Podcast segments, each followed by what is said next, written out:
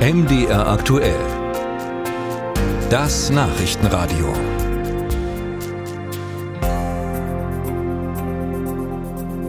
Heute ist tatsächlich ein wichtiger Tag, wenn es ums selbstbestimmte Sterben geht. Und es gibt ja nicht wenige, die das durchaus beschäftigt, weil sie eben im Falle einer unheilbaren Krankheit den Moment des Endes vielleicht doch selbst bestimmen wollen. Heute läuft am Bundesverwaltungsgericht in Leipzig eine wegweisende Verhandlung dazu.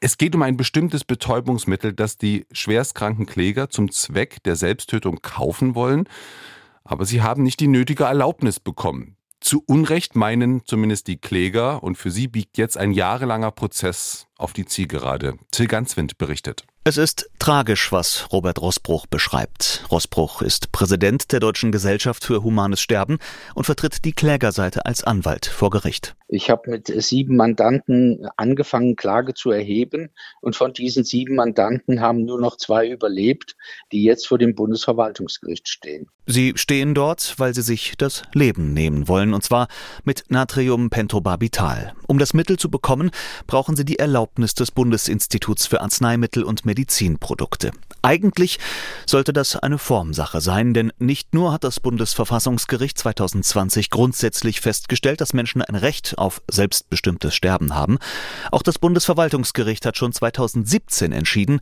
dass der Erwerb des Mittels in Ausnahmefällen mit dem Betäubungsmittelgesetz vereinbar ist, nämlich dann, wenn die Käufer schwer und unheilbar krank sind. Warum haben die Leipziger Richter den Fall also erneut auf dem Tisch?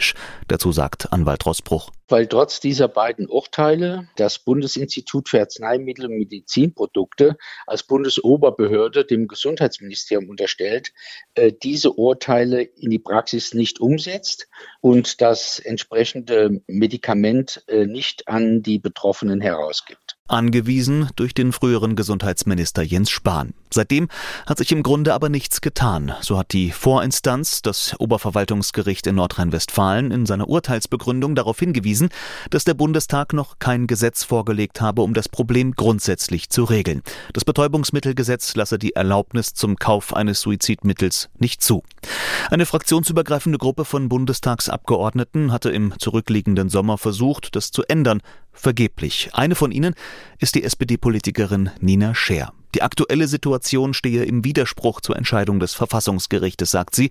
Das Recht auf selbstbestimmtes Sterben müsse greifbar sein für Menschen, für die insbesondere in solch medizinischen Situationen auch nicht die breite Palette an Möglichkeiten besteht, wenn man auch selbstbestimmt würdig sterben möchte und da eben dann auch auf Hilfe angewiesen ist. Und wenn es dann eben auch ein Medikament gibt, was diesem selbstgewählten Anspruch sehr nahe kommt, dann äh, haben wir auch eine gesellschaftliche Verantwortung, uns so zu organisieren, dass dies dann auch verfügbar ist für die betreffenden Menschen. Der Bundestag müsse die rechtlichen Rahmenbedingungen schaffen, um die Situation für die Menschen klarer und rechtssicher zu machen, sagt Scheer. Das zu erwartende Urteil könne die Grundlage bilden, um das erneut in Angriff zu nehmen.